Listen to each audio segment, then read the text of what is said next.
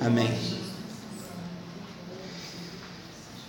Famoso pregador Charles Spurgeon, pastor e pregador, disse o seguinte: Eu não me atreveria a usar uma coroa de ouro na terra onde o meu Senhor usou uma coroa de espinhos.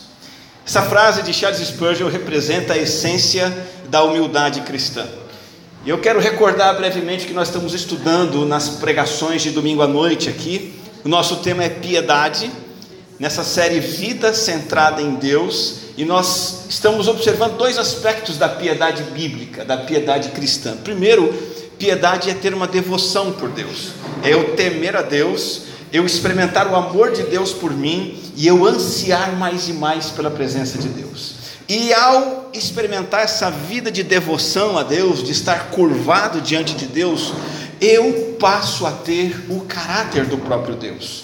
Eu passo a imitá-lo, a ser como ele é. E o primeiro traço do caráter de Deus, e hoje eu estou começando a observar esses, esses aspectos do caráter de Deus, o primeiro deles é justamente a humildade. Em Lucas, o Evangelho, capítulo 18, versículo 14, está escrito: Pois quem se exalta será humilhado, e quem se humilha será exaltado. Vamos ler juntos esse versículo, todos nós? Vamos lá, bem forte. Pois quem se exalta será humilhado, e quem se humilha será exaltado. Você pode questionar a humildade de Deus como uma virtude de Deus. Ao contemplarmos Deus na Sua majestade, nós podemos pensar assim: bom, a humildade é algo que cabe à criatura, não ao Criador do universo. De que maneira o Criador de todas as coisas deveria ser humilde? Mas nós não podemos duvidar de que este é um traço de Cristo, o Deus encarnado. O Deus que se fez carne e habitou entre nós, a Bíblia diz, e Ele mesmo diz que Ele é manso e humilde de coração. O Senhor Jesus Cristo exibiu aqui na terra a humildade. Ele usou a coroa não de ouro, mas a coroa de espinhos. Não somente na sua morte Jesus usou a coroa de espinhos, mas ao longo de toda a sua vida. E como você e eu vamos desejar algo diferente, como vamos querer uma coroa de ouro. Meus irmãos, Deus recomenda a nós a humildade. Ele se deleita na humildade, ele se deleita em nós quando nós somos humildes.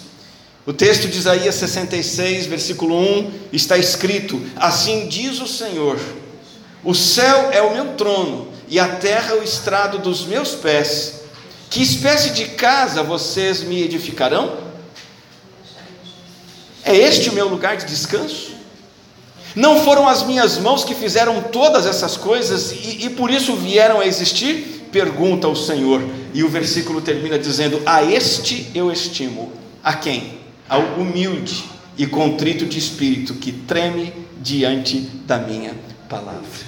Deus, na, na, na, altura da sua dimensão infinita, na sua distância incalculável de nós, Ele diz que se tem estima por, por alguém, Ele se aproxima de alguém, Ele está com quem? Com quem é humilde e contrito de espírito.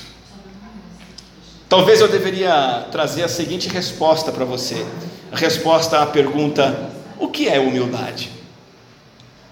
E eu penso que não há uma definição adequada. É difícil explicar exatamente o que é humildade, mas nós entendemos muito bem a humildade quando a aplicamos no nosso viver diário. E eu quero olhar para essa mensagem de uma maneira bem simples para com você hoje. Eu quero olhar para a humildade para entender a humildade e ver o que ela é, considerando como ela se manifesta em três dimensões de relacionamento da nossa vida. Nessas três dimensões, nós vamos entender bem claramente como podemos ser humildes, como nosso Deus é. Porque, como pessoas piedosas, nós seremos semelhantes a Deus, e Deus, o nosso Criador, é um Deus que se fez humilde. O primeiro relacionamento em que nós devemos expressar humildade é justamente para com o próprio Deus. Com o próprio Deus. Você já ouviu falar em Isaac Newton, grande cientista, grande inventor? Ele era cristão, ele era teísta, ele acreditava num Deus criador de todas as coisas. dizem que todas as vezes que na presença de Isaac Newton alguém citava o nome de Deus, ele tirava reverentemente o seu chapéu. Diz a história que esse era um gesto de humildade perante Deus. Se alguém dissesse o nome de Deus perto dele, ele tirava o seu chapéu.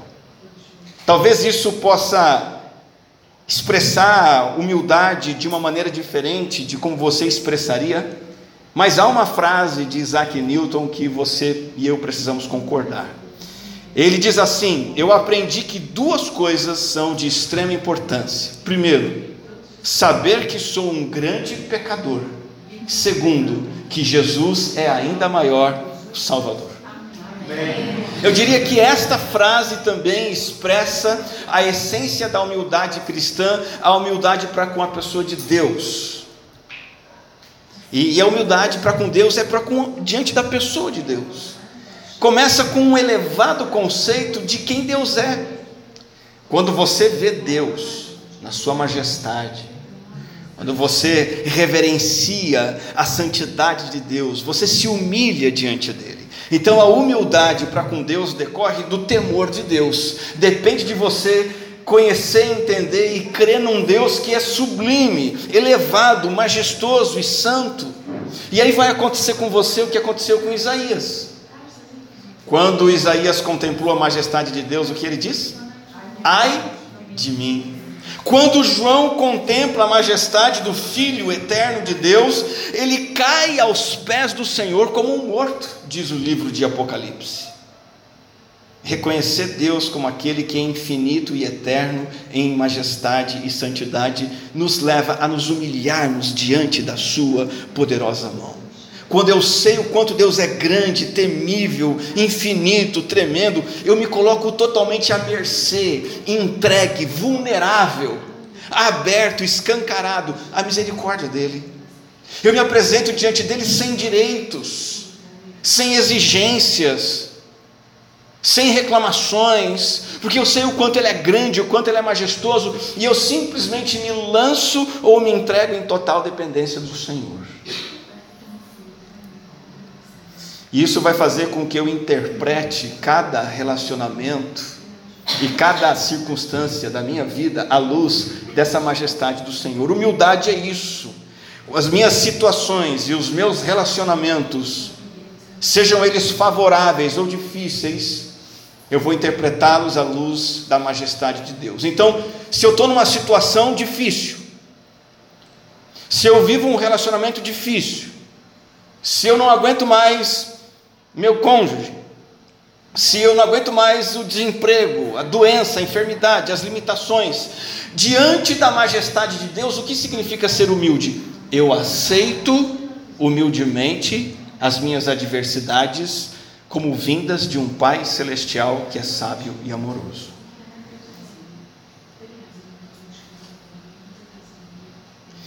Se eu vivo situações boas, se eu estou com um bom salário, a saúde boa, o meu casamento está ótimo, a minha família está excelente, se está tudo bem, eu recebo humildemente essas dádivas como bênçãos desse Deus bondoso e favorável a mim. A humildade então começa quando eu contemplo Deus na sua grandeza e isso filtra a maneira como eu vivo, filtra a maneira como eu me relaciono. Se eu sou humilde diante de Deus, isso vai ser fundamental para os meus relacionamentos, porque com uma atitude para com Deus de intensa humildade, eu vou ser humilde para com os outros. Porque eu sei que eu sou uma criatura pecaminosa diante de Deus, um Deus que é santo e majestoso, que ainda assim me ama. Se eu vejo Deus dessa maneira, é impossível que eu venha a ser orgulhoso para com você, é impossível que eu venha a ser um concorrente seu, é impossível que eu me coloque como um adversário seu, porque eu sou alguém que estou nivelado por baixo. E eu não vou querer me colocar acima de você. E eu não vou querer ser melhor do que você. A humildade para com Deus, então, ela, ela é uma humildade justamente para com a pessoa de Deus, mas também para com a palavra de Deus. Como nós lemos no início deste culto, Deus olha com favor para a pessoa humilde e abatida de espírito, que treme diante da Sua palavra. Por quê? Sabe por que, que Deus olha para quem se submete à Sua palavra e olha com favor? Porque a palavra escrita de Deus é a expressão da vontade de Deus e daquilo que o próprio Deus é. E a palavra escrita e revelada que nós temos em mãos precisa ser obedecida, e o fracasso em obedecer a palavra escrita de Deus é um fracasso em obedecer ao próprio Deus e acarreta em juízo. Nós encontramos no Antigo Testamento da Bíblia vários exemplos de pessoas que se submeteram à palavra de Deus humildemente. Um desses exemplos é um rei, é o rei Josias. E a Bíblia diz o seguinte: assim que o rei ouviu as palavras do livro da lei, rasgou as suas vestes. Veja esse gesto de humildade. Ele ouve a palavra escrita de Deus, ele rasga as suas vestes e deu essas ordens: vão consultar o Senhor por mim, pelo povo e por todo Judá, acerca do que está escrito neste livro que foi encontrado.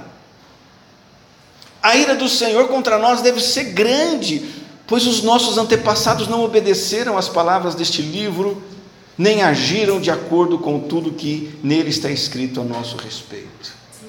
O rei Josias tremeu diante da palavra divina e teve um coração que foi responsivo. Ele se humilha reconhece o pecado do povo e Deus o ouve. Sabe, você e eu, hoje, precisamos ter a mesma humildade para com a Bíblia Sagrada. Quando você lê a palavra, quando você escuta a palavra, quando você estuda a palavra, você precisa permitir que a palavra examine quem você é, assim como examinou Josias e o povo de Josias, a ponto de Josias dizer: Nossa, nós somos esses pecadores que a lei diz que nós somos e nós precisamos resolver esse problema, precisamos mudar. Quando você lê, ouve, estuda a palavra, permita que a palavra julgue o seu caráter, sua conduta e disponha-se a mudar a luz daquilo que está escrito na palavra. A Bíblia não pode ser só uma fonte de conhecimento sobre Deus assim, banal.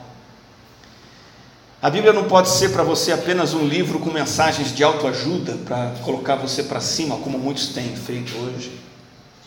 A Bíblia não pode ser um conjunto, um conteúdo de fórmulas para você se dar bem, para você ir bem na sua vida, como muita gente tem feito hoje em dia. Há uma frase de tão espalhada no meio cristão, eu nem sei de quem ela é, mas diz assim: a Bíblia foi dada não apenas para aumentar o nosso conhecimento, mas também para guiar a nossa conduta. E sabe, essa era a oração do apóstolo Paulo pelas igrejas. Por exemplo, aos Colossenses, ele diz assim: Eu oro para que Deus enche o coração de vocês com o conhecimento da vontade dele, a fim de quê? A fim de que vocês vivam uma vida digna do Senhor e possam agradá-lo em tudo. Então, a humildade para com Deus precisa ser uma humildade para com a palavra de Deus, no sentido de que eu escuto, sou julgado por ela, me submeto a ela e quero cumprir o que ela diz. Então, temos aqui a primeira esfera de humildade no relacionamento, o relacionamento com Deus. O segundo nível de relacionamento é, que você precisa experimentar humildade, praticar humildade, sabe com quem é? É para com você mesmo, para comigo mesmo. A sincera reverência para com Deus vai ser como um solo fértil, onde vai brotar humildade minha para comigo mesmo. Como assim humildade para comigo mesmo? Humildade para com meus dons, capacidades e realizações. Eu vou entender e reconhecer com gratidão que tudo vem do Senhor. É isso que significa eu ser humilde para comigo mesmo. A começar pela minha salvação.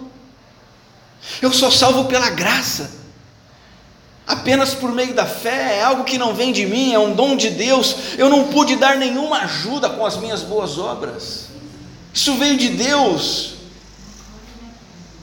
A nossa afirmação diária sobre nós mesmos precisa ser a mesma afirmação que Paulo fazia sobre si mesmo. Paulo dizia assim: Esta afirmação é fiel e digna de toda aceitação.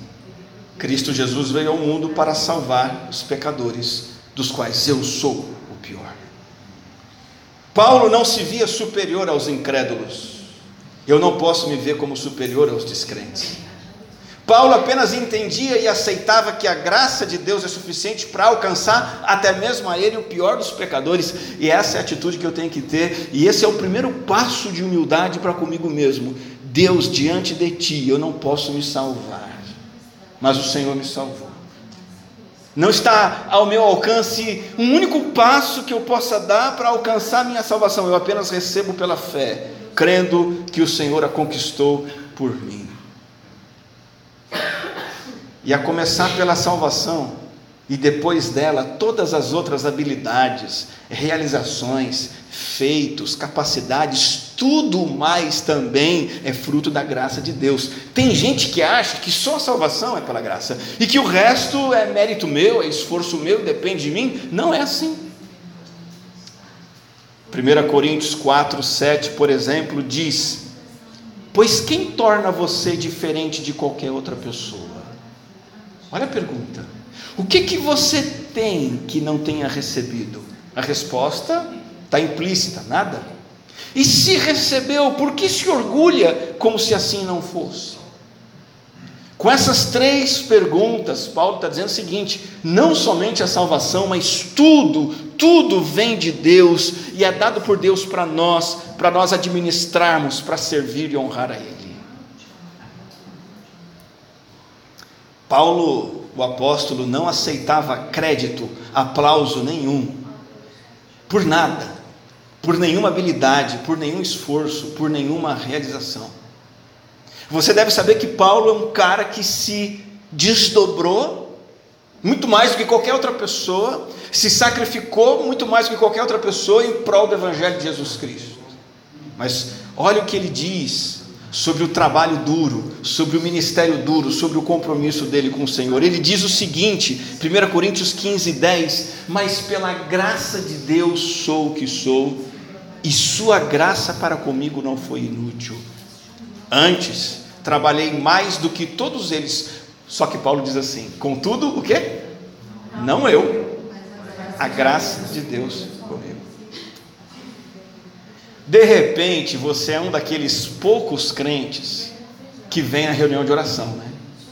Não é? De repente, você é um dos poucos que ouve lá a palavra que o Edu deu sobre finanças e diz: Não, eu vou começar a contribuir, vou continuar contribuindo. Talvez você seja só um daqueles 13 da nossa lista. Eu não gosto desse número. De repente, você é o único na igreja ou um dos poucos que está há 47 anos trabalhando na igreja sem férias. Você trabalha mais do que o pastor na igreja. Hã? Você faz tudo na igreja. E você até se dedicou à obra missionária e está servindo o projeto missionário aqui em Morungaba. Eu digo a você: cuidado com o orgulho. A sua fidelidade é fruto da graça de Deus. Qualquer coisa que você tenha feito, de bom para Deus não vem de você, vem de Deus. Não vem do seu mérito pessoal. Dê o crédito pelo seu trabalho duro a quem merece. Dê o crédito pelos seus fiéis esforços na obra a quem merece. E quem merece? Deus. E isso é o que significa eu ser humilde para comigo mesmo. Eu atribuo tudo ao Senhor. Aí você vai dizer assim: tá bom, a salvação é pela graça, meu ministério é pela graça, mas o pão de cada dia depende de mim. Também não, é pela graça. Não estou dizendo com isso que você deva ficar sentado no sofá da sua sala, deitado na sua cama, esperando a graça de Deus te dar o pão de cada dia. Não é isso. A questão é que o seu trabalho é um, em primeiro lugar, não é o meio de você ganhar dinheiro. O seu trabalho, em primeiro lugar, é um meio de você honrar a Deus. Não havia salário quando Adão e Eva, ou Adão, recebeu a tarefa de trabalhar no jardim. Não havia salário. Havia uma incumbência que Deus deu para ele para que ele glorificasse a Deus através daquela incumbência. Segundo lugar, o seu trabalho é o meio pelo qual a graça de Deus vai te sustentar e te abençoar. Então, até mesmo as suas realizações terrenas, materiais, são fruto da graça de Deus. E é isso que vemos em Deuteronômio 8, essa é a advertência que Moisés dá. Ele diz assim: Não digam, pois, em seu coração. Moisés está falando para o povo que entrar na terra prometida, começar a trabalhar ali, ganhar o seu sustento. Não digam em seu coração a minha capacidade, a força das minhas mãos, ajuntaram para mim toda essa riqueza. Não. Lembrem-se do Senhor, o seu Deus, pois é Ele que dá a vocês a capacidade de produzir riqueza, confirmando a aliança que jurou aos seus antepassados, como hoje se vê. Que alerta Moisés dá aos israelitas? Alerta contra o orgulho de receber o crédito pelo sucesso ao entrarem e se estabelecerem na terra prometida. Todo êxito espiritual também é dado por Deus, como já vimos aqui, 1 Coríntios 3,7 diz: Nem o que planta, nem o que rega são alguma coisa, mas unicamente Deus que efetua o crescimento. De nossa parte, nós podemos pensar assim: poxa vida, ouvi dizer que alguns afegãos conheceram o Evangelho e aceitaram Cristo. E você pode dizer: seis meses de esforço, né? Pelo amor de Deus. Lutando ali, dando testemunho, sacrificando. Trabalhamos. Então, finalmente, o fruto está vindo.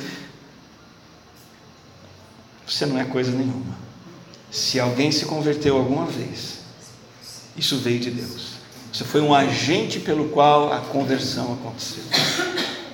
Se você tem edificado essa igreja, se você tem servido nessa igreja, cantando, tocando, cuidando de crianças, ajudando no ministério de integração e lanche, e tem visto a igreja ser abençoada. Lembre-se sempre: eu não sou coisa alguma, é Deus que efetua o crescimento. Então, basicamente, é isso que significa humildade para comigo mesmo: atribuir a Deus, pela Sua graça, tudo que eu tenho, tudo que eu faço, tudo que eu realizo ministério, profissão, aquisições, salário, compras e tudo mais, atribuo a Deus todos os meus sucessos. E aí sim, nós entramos na terceira esfera de relacionamento, no qual você e eu devemos ser humildes, e você já sabe qual é. Nós temos que ser humildes para com os outros. Se eu sou humilde perante Deus e para comigo mesmo, eu serei humilde para com as outras pessoas. E vamos direto ao ponto e vamos à prática como nós podemos ser humildes para com os outros. Em primeiro lugar, nos submetendo aos outros, sendo submissos aos outros. A palavra de Deus diz em 1 Pedro 5,5: Sejam todos humildes uns para com os outros, porque Deus se opõe aos orgulhosos, mas concede graça aos humildes.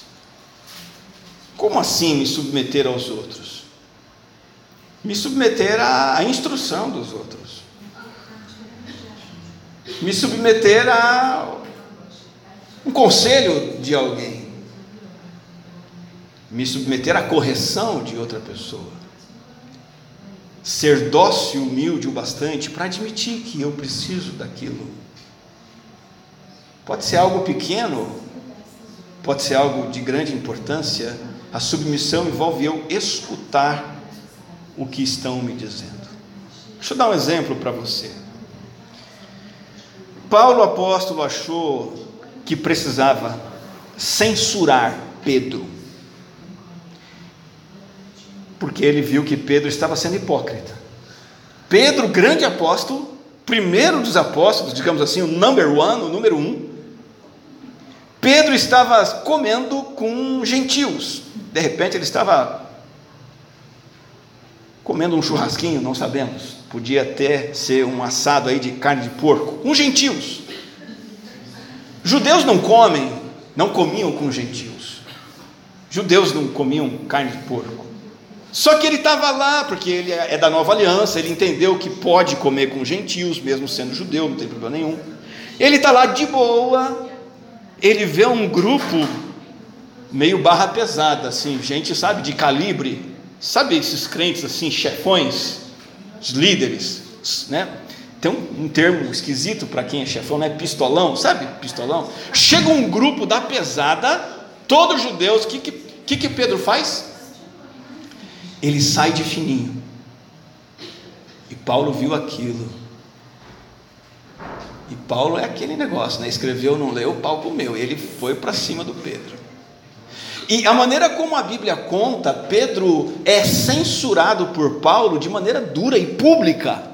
Agora, lembra, Pedro é mais velho que Paulo, mais velho na fé que Paulo, e é mais velho no ministério apostólico que Paulo. Pedro é o chefe, Paulo veio depois. Paulo é menor, Paulo é mais novo. Como você acha que Pedro recebeu aquilo?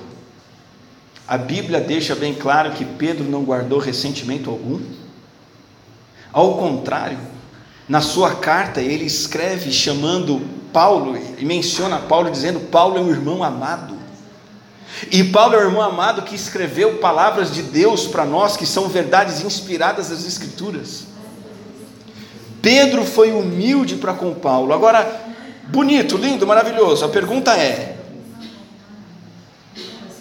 você admite ouvir algo de outra pessoa? Eu até hoje preciso pedir uma dose extra de humildade para ouvir coisas tão simples como minha esposa dizendo: guarde o sapato no lugar. Né? A humildade precisa entrar em ação. Mas gente tem esse problema aí. Eu preciso ser humilde em ouvir o irmão da igreja dizendo para fazer alguma coisa diferente, ou pelo menos ouvir a, a, opinião dele sobre aquilo que está sendo feito na igreja. Você admite ouvir algo de outra pessoa? Ser repreendido por alguma conduta errada da sua vida? Se você é como eu, o seu coração é como o meu, orgulhoso por natureza, a primeira coisa que a gente faz é criar mecanismos para recusar o que a pessoa está dizendo e fazer o que a gente acha melhor. Só que uma das evidências do controle do Espírito Santo na minha vida é eu ser humilde e me submeter aos outros e aquilo que os outros dizem. E isso depende de eu fazer uma escolha deliberada, consciente. Eu vou ser humilde, eu vou ser intencionalmente submisso ao que estão falando para mim, ao, ao, ao que estão pedindo para mim. Isso é uma decisão, uma escolha. Eu vou recusar o meu ego eu vou recusar o que eu estou afim de fazer e fazer o que eu não quero fazer, porque outra pessoa está me pedindo, está me solicitando ou está me orientando. A segunda maneira pela qual você e eu devemos ser humildes para com os outros é servindo os outros.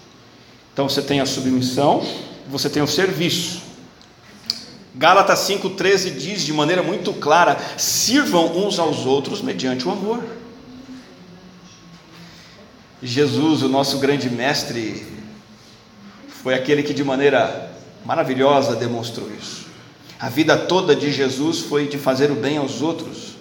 Até mesmo naquele momento emblemático, simbólico e sublime do lava-pés, ele é aquele que vai fazer o que ninguém queria fazer.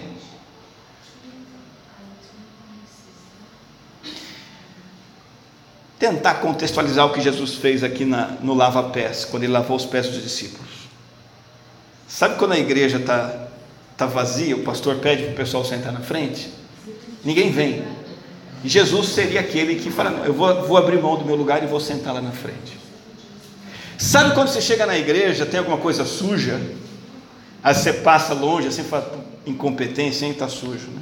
Jesus é aquele que ia chegar, entrar na cozinha, pegar a vassoura, pá, varrer e jogar no lixo. Sabe quando você vai, estou dando exemplos aqui, né? É, no banheiro e lá no banheiro da igreja está faltando alguma coisa, a nossa tendência é reclamar daqui, falar, não volto mais aqui, né? Vou procurar uma igreja que tenha papel para mim secar minha mão. Jesus é aquele que iria procurar o papel, toalha para colocar e repor e as pessoas poderem secar suas mãos. Jesus exemplificou o serviço, mas ele também ensinou a servir. Ele não somente lavou os pés, mas ele disse: lavem os pés dos outros, vocês também. Ele ordenou. E ele disse que a verdadeira grandeza no reino de Deus não é posição, não é estar no palco, não é estar na frente, não é levar tapinhas nas costas, não é ser chefe. A verdadeira grandeza no reino de Deus está em servir. E ele mesmo prometeu bênção sem medida para quem seguisse o seu exemplo de serviço.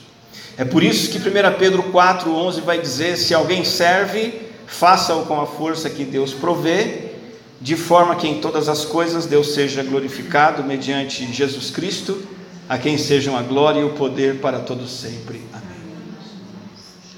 Nós servirmos os outros é fruto da graça de Deus, Ele nos dá força para isso, e é o nosso serviço aos outros que volta para Deus como algo que o glorifica.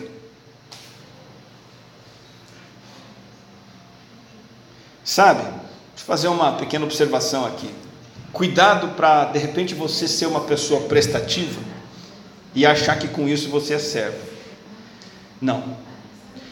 Não se trata apenas de ser uma pessoa naturalmente prestativa.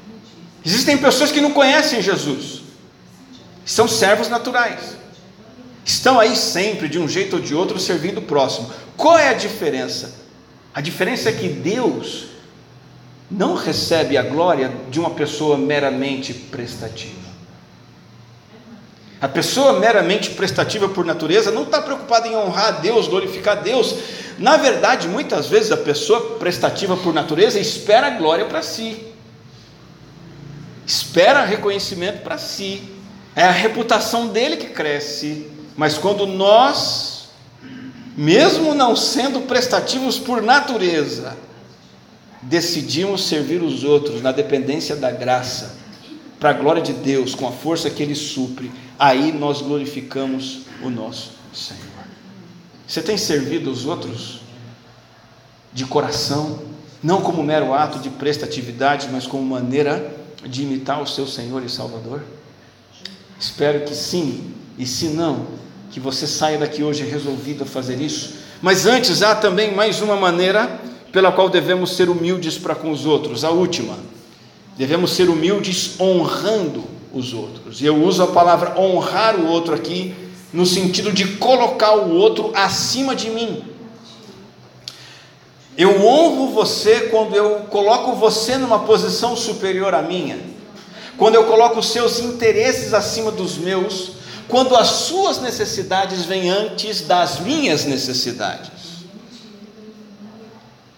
Romanos 12, 10 diz: dediquem-se uns aos outros com amor fraternal, e aí diz assim: prefiram dar honra aos outros mais do que a vocês. Você deve saber que Jesus criticou os fariseus, na é verdade? Você sabe que Jesus criticou os fariseus principalmente porque eles buscavam lugares de honra. Uma das principais razões pelas quais Jesus criticou os fariseus é porque eles queriam ser, ser o primeiro em tudo. E você diz assim: ah, os fariseus, eu sou diferente. Será que a gente não faz o mesmo? Quando a gente quer furar a fila? Será que a gente não faz o mesmo quando a gente quer levar vantagem em alguma coisa, principalmente quando essa vantagem é desonesta? Será que a gente não faz o mesmo quando gostamos que falem bem de nós? Será que a gente não faz o mesmo quando a gente gosta de falar assim, um tiquinho assim mal dos outros, quando a gente quer ficar com o melhor lugar, quando a gente prefere fugir das ações de serviço aos outros.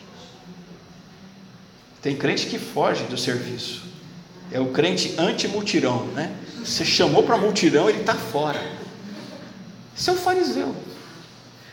Ele não quer multirão, não quer cortar grama, não quer carregar, carregar concreto, né, Jorge? Todo esse concreto aqui o Jorge trouxe, só, sozinho. Esse concreto do palco aqui foi o Jorge, na carriola. Foi a graça de Deus, Jorge. Mas eu que enchi a carriola. pouquinho pelo menos. E foi o Maurício que espalhou. Foi a graça de Deus. Não foi o Maurício, não foi o Jorge, não fui eu, não foi o Neemias, não foi ninguém, foi, foi a graça de Deus. A gente fala, não, eu vou fazer o que, o que é ato de serviço. É agradável? Não é. Faz bem para o meu corpo? Nem faz, dá uma dor na coluna danada. Eu tenho que abrir mão de outros afazeres? Sim, mas isto é o que um servo faz. O crente humilde, ele serve os outros. Finalizando essa mensagem, a bênção é para os humildes. A bênção é para os humildes. O Espírito Santo, ele não nos faz humildes assim automaticamente, mas ele nos capacita a nos humilharmos e aprendermos a ser humildes. E cabe a nós aprender a desenvolver a humildade na dependência do Espírito Santo e nos esforços que fizemos para sermos humildes, temos a segurança de que o Espírito Santo, com o seu poder, nos capacita. Nós podemos dizer, como Paulo: tudo posso naquele que me fortalece, eu posso ser humilde naquele que me fortalece. Eu queria que você praticasse humildade, e eu tenho umas sugestões práticas para você. Primeiro, Renove a sua mente, a sua forma de pensar quanto a isso. Comece a meditar, a memorizar aquilo que a Bíblia fala sobre humildade. Nós recitamos um versículo juntos no início dessa pregação, Lucas 18, 14. Quem lembra qual foi o versículo? Pois quem se exalta será humilhado, e quem se humilha será exaltado. Vamos, vamos falar de cor esse versículo? Pois quem se exalta será humilhado, e quem se humilha será exaltado. Memorize esse versículo. Pensa nele, medita nele. O Espírito Santo vai usar essa verdade para impactar seu coração, abrir espaço para ele agir, transformar, mudar seus valores, mudar suas prioridades. Renova a sua forma de pensar, seu processamento mental. Pense humildemente, pense no valor da humildade, Pense na grandeza da humildade. Então, ore por isso. E diga: Deus, me ajuda a enxergar onde eu não estou sendo humilde. Que eu possa me enxergar como o Senhor me enxerga. E eu sei que existem manifestações de orgulho na minha vida, soberba, arrogância, me mostra, eu quero ver. E então você faz o seguinte: você confessa esses pecados. De repente Deus vai te mostrar que você está sendo orgulhoso no seu lar, no seu casamento, você está sendo orgulhoso com seus filhos, com seus pais, com seus irmãos. Deus vai te mostrar que você está sendo orgulhoso na sua igreja. Deus vai te mostrar que você está sendo orgulhoso na escola, no trabalho. Confessa e abandona essas manifestações e creia que a graça de Cristo é suficiente para te perdoar. E aí o que, que você faz? Adote ações simples no seu dia a dia, em que você vai ser humilde. Você vai abrir mão de algo em favor do outro.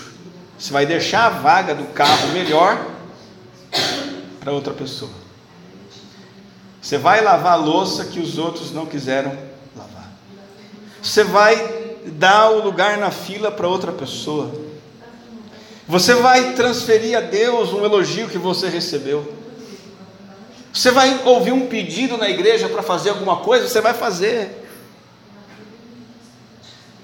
Sua esposa vai dizer para você guardar o sapato no lugar certo, você vai baixar a cabeça e guardar. Amém. As mulheres aqui disseram amém. Adote ações de humildade. E a minha oração minha oração nessa noite, por mim, por você, que nós usemos a coroa de espinhos e não a coroa de ouro. O nosso Senhor aqui na terra escolheu a coroa de espinhos e não a coroa de ouro.